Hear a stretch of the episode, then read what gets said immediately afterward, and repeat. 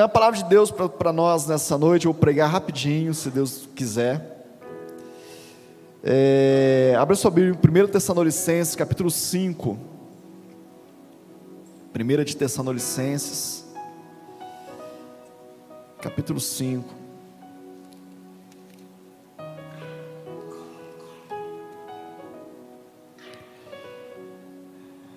Verso 16.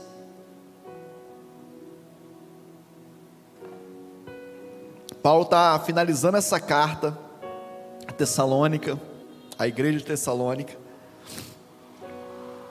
E ele fala algumas coisas muito interessantes. Ele fala assim, ó, capítulo 5, verso 16: Estejam sempre alegres.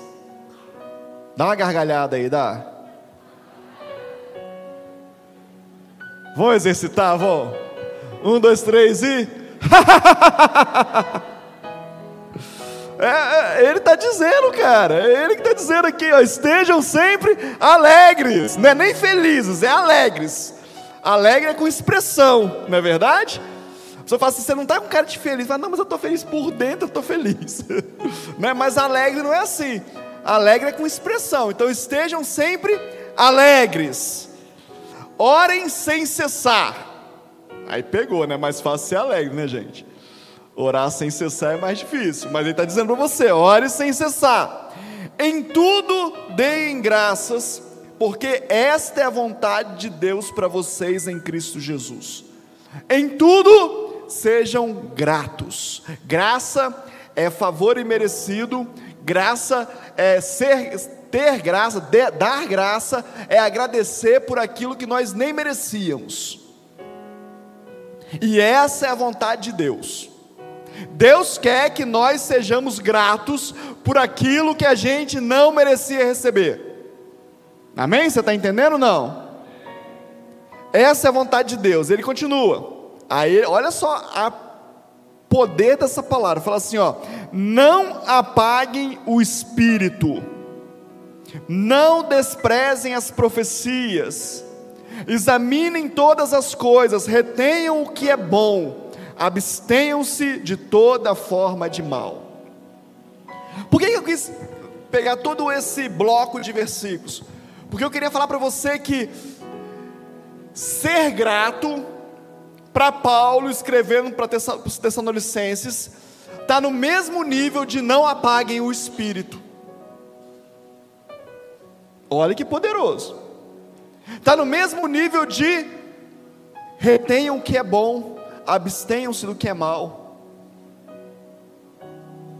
Forte. São palavras poderosas, são, são instruções definitivas para essa igreja. Estejam sempre alegres, orem sem cessar, deem graças por tudo, porque essa é a vontade de Deus. Não apaguem o espírito, retenham o que é bom, abstenham-se do que é mal mesmo nível, mesmo grau de importância. Como ser grato? Como ter gratidão? Como gerar gratidão? Como ter um coração grato? Qual que é o contrário de um coração grato? É um coração ingrato, é um coração murmurador, é um coração reclamador, é um coração que vê problema em tudo. É um coração que não consegue ver as coisas boas que o Senhor tem feito. E eu estava pensando sobre isso esses dias que, que o Senhor tem falado com a gente, né, sobre esse final de ano, perguntando para Deus, Deus, o que, que o Senhor quer para a gente? O que, que o Senhor quer? O que, que o Senhor quer, quer falar com a sua igreja? Comigo? O que, que o Senhor quer comigo, Deus? E aí Deus me fez refletir sobre a, a, a saída do povo do Egito para o deserto, do deserto para Canaã. E o Espírito Santo de Deus falou comigo de forma muito clara: falou, quais foram as minhas ordens para o povo viver em Canaã? Espírito Santo de Deus, ele, ele nos pergunta coisas, porque tem coisas que nós já sabemos, mas nós não colocamos em prática. Ele nos confronta com perguntas, porque ele sabe que dentro de nós tem algo escondido, mas que ainda não foi vivido. E o Espírito Santo de Deus me confrontou, falou: quais foram as ordens que eu dei para o meu povo? E na minha cabeça vinha assim: três, três, três. E eu comecei a pedir, falei: Deus, quais foram as três ordens? E fui ler na Bíblia. Quais foram as direções? E de forma muito ampla, eu quero falar para você três coisas que Deus mandou o povo fazer para viver Canaã. Você quer viver Canaã nessa terra? Amém ou não? Você está na esperança que Jesus volte, você dá uma banana para todo mundo, vai para o céu e quem ficar, ficou. Você quer viver isso aqui nessa terra, porque o Senhor é bom. Três coisas que Deus mandou o povo fazer. Primeira coisa, trabalhe. Primeira coisa. Entrou em Canaã, acabou o maná. Cultive a terra. Primeira coisa, acabou. Está em Canaã? Canaã, cultive a terra. Você está em Canaã? Ah, eu estou desempregado, estou no deserto, arrumei um emprego. Trabalha direito, cultive a terra. Primeira coisa, trabalhe. Segunda coisa, descanse. Até a terra tinha que descansar. Ara a terra, no sétimo ano, descanso. O povo não obedeceu essa ordem. O número de anos que não foram descansados, eles ficaram escravos de Babilônia. Porque não obedeceram o descanso. Olha para o Senhor e fala assim: descansar é uma ordem. Mas fala com ele assim: mas vem depois o trabalho. Primeiro tem que trabalhar, para depois descansar. E a terceira coisa que Deus falou claramente comigo, que Ele mandou o povo fazer: celebrar, festa. O nosso Deus instituiu um punhado de festa para o povo. Ele instituiu festa disso, festa disso, festa disso, festa disso, festa disso, festa da colheita, festa da semeadura, festa da Páscoa, festa isso aqui, festa isso aqui, festa. festa. Nosso Deus é um Deus de festas, amém ou não amém? É. E aí, se Ele gerou isso em nós, se Ele gerou isso no povo dele, nós somos o novo Israel de Deus, nós vamos identificar qual dessas áreas nós temos dificuldade, porque essas dificuldades vão impedir a gente de ser grato. Eu não tenho dificuldade nenhuma em trabalhar, querido, não tenho dificuldade em trabalhar, trabalho não é problema, trabalho desde muito cedo, desde 11 anos de idade, minha segunda atividade profissional foi servente pedreiro do meu pai. De verdade mesmo, não é só quando queria, não. Contratado. Então não tem problema nenhum com isso. Mas eu tenho tanta dificuldade em descansar. Né, pastora Carla? Eu sinto quase culpa de descansar. Já senti culpa, hoje eu sinto quase culpa. Estou melhorando. Mas é um processo de cura. É um processo que Deus vai curando a gente. Sabe? Eu tinha vergonha de descansar. Vergonha mesmo.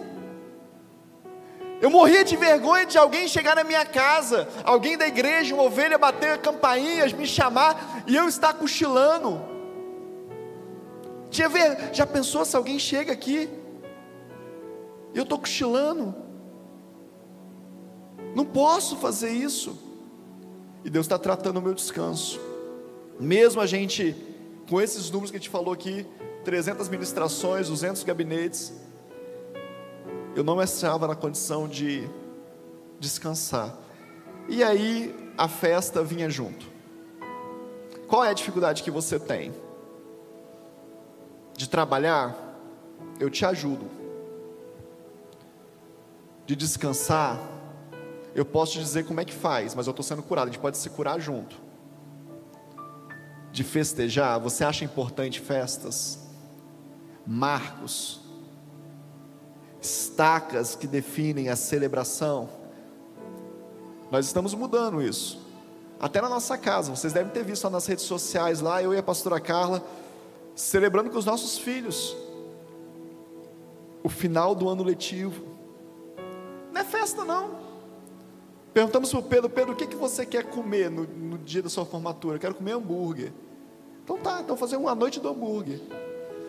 Perguntou para a Letícia, Letícia, quando você terminar a sua, a sua, sua, seu ano letivo, o que, que você quer? Comida japonesa. Não, comida japonesa.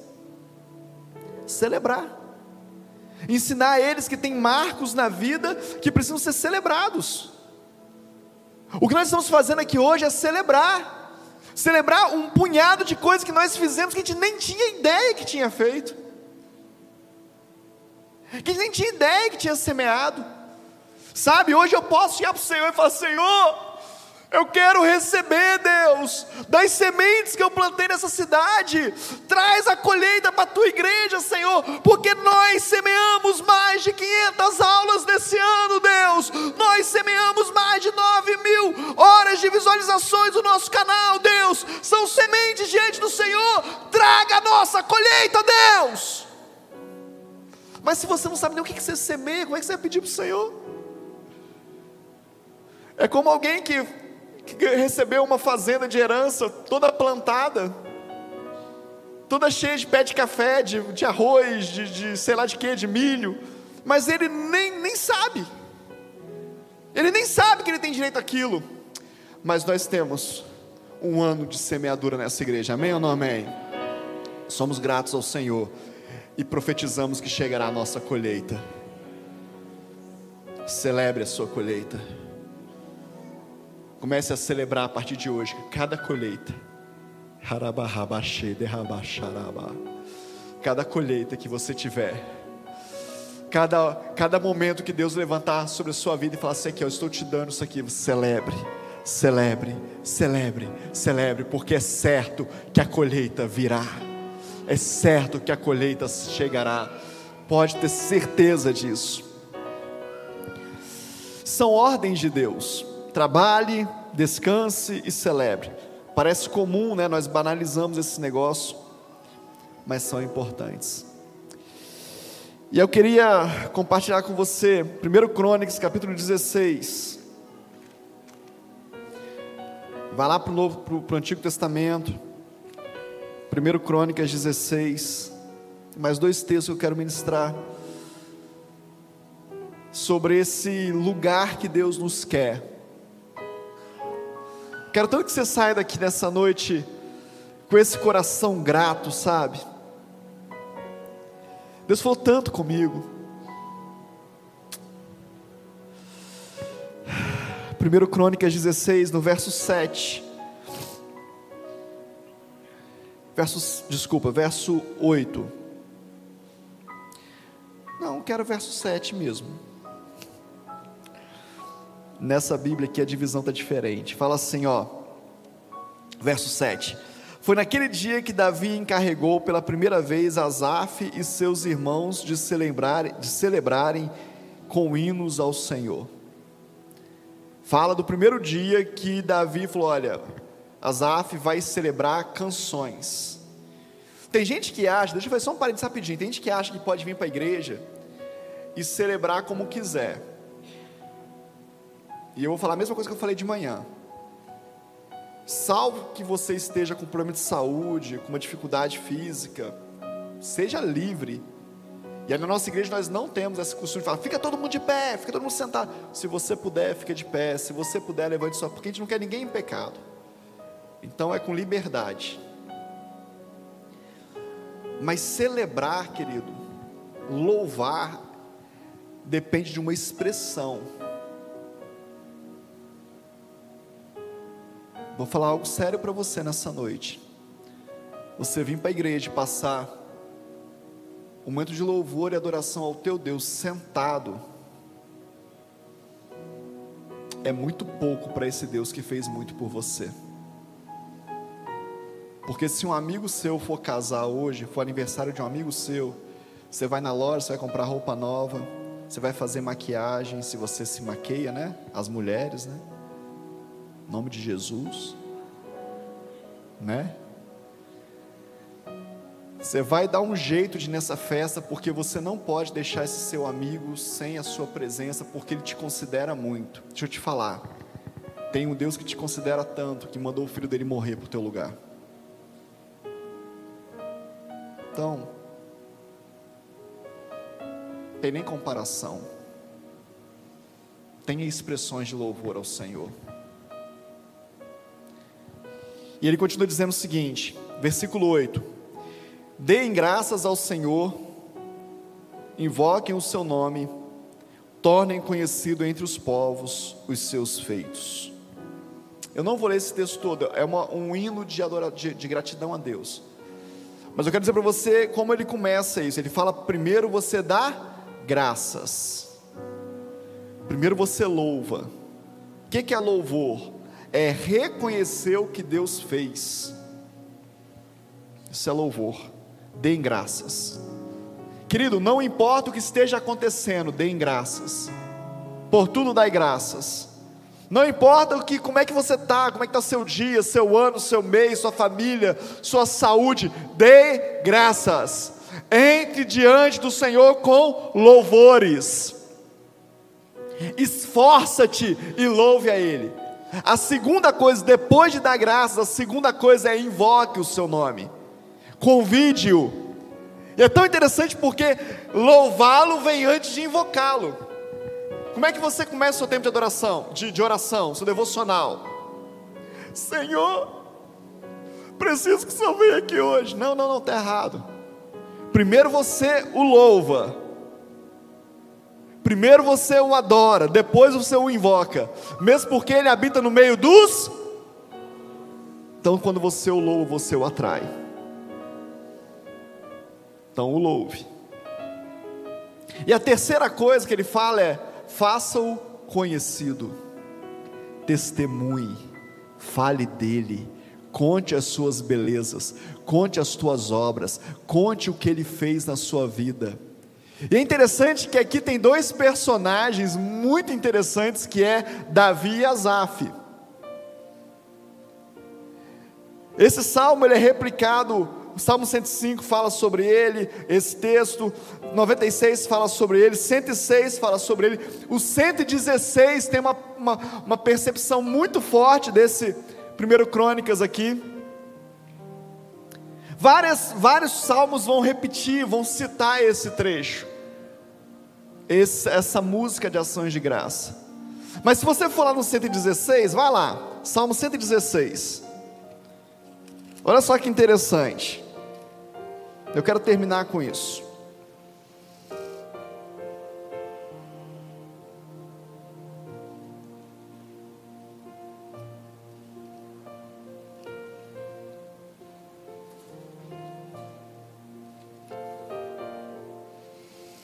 Ele fala assim: ó, amo o Senhor porque Ele ouve a minha voz e as minhas súplicas, porque inclinou para mim os seus ouvidos. Eu o invocarei por toda a minha vida, laços de morte me cercaram e angústias do inferno se apoderaram de mim. Fiquei aflito e triste, então invoquei o nome do Senhor: Senhor, livra minha alma. Compassivo e justo é o Senhor, o nosso Deus é misericordioso, o Senhor vela pelos simples, mas quando se estava prostrado, Ele me salvou. Ó oh, minha alma, volte ao seu sossego, pois o Senhor tem sido bom para você. Pois livraste da morte a minha alma, das lágrimas dos meus olhos, da queda dos meus pés, andarei na presença do Senhor, na terra dos viventes. Eu cria mesmo quando eu disse, estou muito aflito. Primeiro você louva, e disse na minha perturbação, todas as pessoas são mentirosas. Que darei ao Senhor por todos os seus benefícios? Erguerei o cálice da salvação, invocarei o nome do Senhor, cumprirei os meus votos ao Senhor na presença de todo o seu povo. Preciosa é aos olhos do Senhor a morte dos seus santos. Senhor, eu sou farto, eu sou de fato teu servo. Eu sou teu servo, filho da tua serva, quebraste as correntes que me prendiam. A ti oferecerei sacrifício de ações de graça, invocarei o nome do Senhor, cumprirei os meus votos ao Senhor, na presença de todo o seu povo, nos atos da casa do Senhor, no seu meio, ó Jerusalém, aleluia. Sabe o que Davi está fazendo aqui, querido? Ele está naquele dia ruim, fazendo um exercício na sua alma, dizendo: Eu vou continuar adorando o meu Senhor. Aí você pode pensar assim: para Davi era fácil. Não, querido. Davi tinha muitos motivos para ser mal, para ser doente de alma, para ter dificuldades terríveis na sua vida mas ele decidiu ser tudo aquilo que Deus disse que ele seria. Tem dias difíceis para você? Tem dias que são complicados para você? Continue louvando ao Senhor. Aí você fala assim: como que eu posso adorar no dia mal?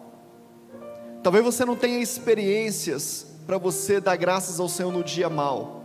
Talvez você ainda não, não, não criou esse lastro de dizer: Eu sei que Deus me socorre no dia mal. Se você voltar para o segundo Crônicas, você vai ver, eu vou ler para você. No verso 14, que gera esse salmo lá, fala assim: ó, Ele é o Senhor nosso Deus, os seus juízos permeiam toda a terra. Lembra-se lembra perpetuamente da sua aliança, da palavra que empenhou para mil gerações, da aliança que fez a Abraão, do juramento que fez a Isaac, do qual confirmou a Jacó por decreto e a Israel por perpétua, dizendo: Eu lhe darei a terra de Canaã por porção da sua herança.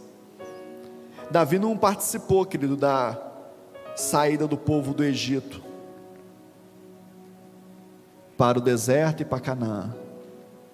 Mas ele sabe que existe uma história lá atrás, para ele estar onde ele está.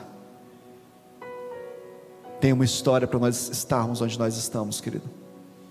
Mesmo que você não saiba o rastro disso, o lastro disso, saiba que tem uma história para você glorificar a Deus. Ele fala aqui, ó, Alegrem-se os céus e a terra exulte. Diga-se entre nações: o, o Senhor reina. Ruja o mar e a sua plenitude, alegre-se o campo e tudo que nele há. Cantem de alegria as árvores do bosque na presença do Senhor, porque ele vem julgar a terra. Sabe, as maiores dificuldades que nós temos como homem, como ser humano, e as, essa dificuldade que gera mais, mais tropeço na vida do crente é o orgulho. E o orgulho, ele é fruto de uma vida ingrata. O orgulho é fruto de alguém que acha que é mais do que realmente é. O orgulho gera no coração de alguém que se acha vivendo uma injustiça Eu queria terminar dizendo para você que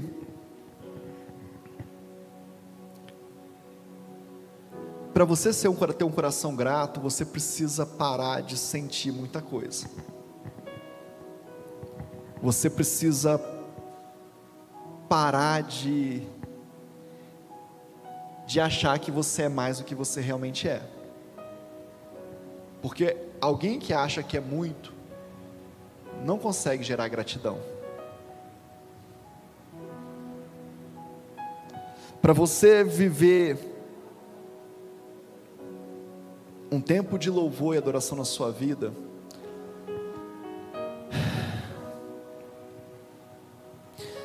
você vai precisar reconhecer quem é esse Deus. E reconhecendo quem é esse Deus, você vai ter que reconhecer que você é filho dele. E reconhecendo que você é filho dele, você vai ter que ver o tamanho que você tem, só porque você é filho dele. Você percebe que eu não estou falando de você se achar pequeno, diminuído? O filho de um rei, querido, ele é um príncipe. Ele nasceu filho do rei tem nada que tire isso dele. Ele só é príncipe porque ele nasceu filho de um rei. Se ele nascesse filho de qualquer outra pessoa, ele não seria príncipe. Mas ele pode ser o príncipe, ou ele pode ser o príncipe.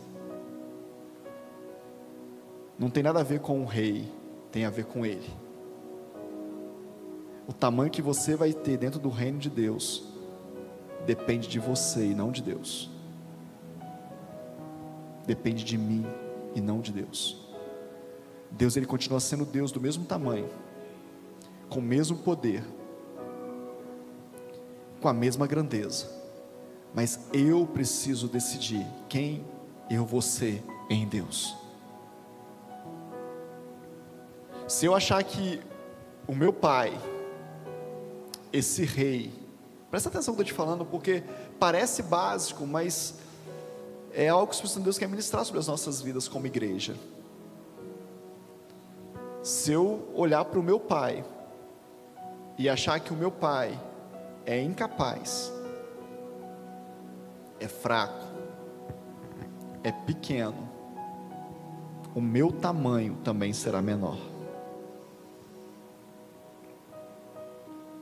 O que a religião fez, e nós celebramos agora uma data festiva, que é o Natal, foi trazer um Jesus enfraquecido, foi trazer um Jesus menino, foi trazer a prática de você orar para Jesus menino. Jesus, quando era menino, não fez nenhum milagre, querido.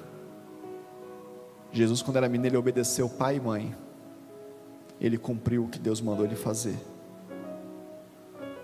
Ele não fez nada que não deveria ser feito.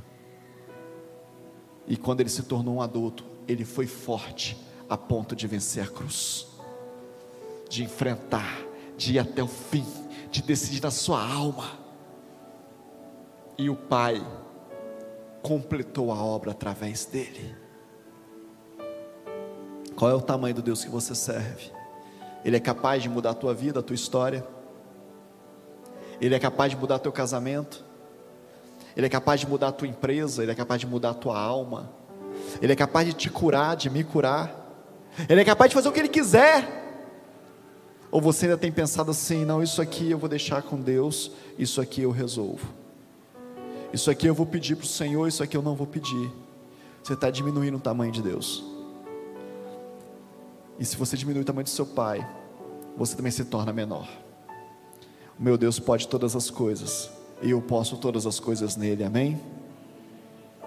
O meu Deus tem poder sobre todas as coisas, e por isso eu posso declarar todas as coisas no nome dele. O meu Deus curou todas as doenças, todas, sem exceção, então eu posso orar por cura de todas as doenças. O meu Deus restaurou e trouxe vida a todas as casas trouxe paz, o castigo está sobre ele, nos traz paz. Então eu posso declarar paz nessa cidade, eu posso declarar paz em todas as casas, eu posso declarar paz na minha casa, porque o meu Deus é um Deus de paz. Qual é o tamanho do teu Deus?